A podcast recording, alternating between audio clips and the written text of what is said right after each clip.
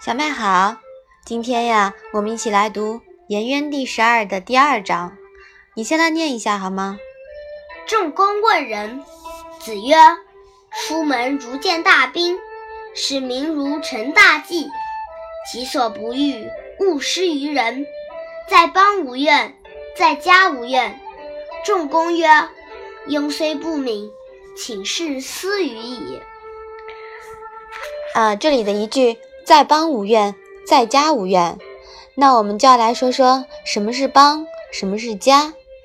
邦呀是诸侯统治的国家，那家呢可不是我们自己的小家啊。这里的家的意思呀是卿大夫统治的封地。那么，嗯，这一这一章的最后一句啊，请示私语矣。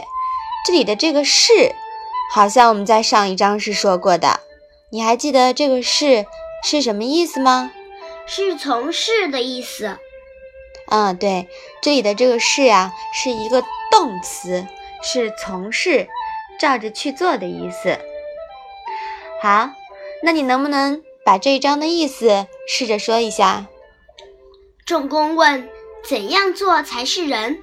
孔子说：“出门办事，如同去接待贵宾。”使唤百姓，如同去进行重大的祭祀，都要认真严肃。自己不愿意做、不愿意承受的，不要强加于别人。做事于国家与家都无怨无悔。仲弓说：“我虽然笨，也要照您的话去做。”同样是问人。孔子对颜渊和仲弓的回答呀，就完全不一样了。你感受到了吗？嗯。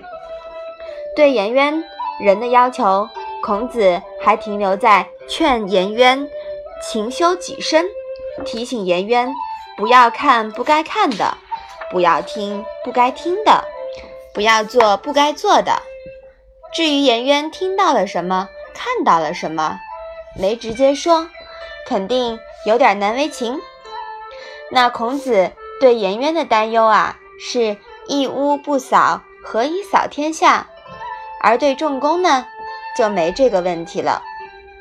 仲弓的高度啊，已经关乎邦国民生。还记得那句“庸也可使难面”吗？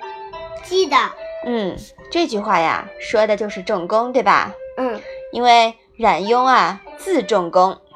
他的德行和才能，可以使他南面为官，为百姓谋幸福了。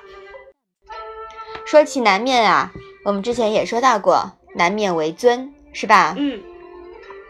那出门如见大兵，使民如承大祭这句话呀，就有点像《道德经》里面的“治大国如烹小鲜”这种这句话的意思了。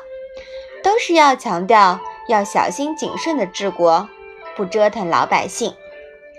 发布一个政令之前呀，要先做广泛的调查，综合权衡，自己不愿意承受的，千万别强加到老百姓的头上；自己不愿意做的事情呢，也不要要求别人去做。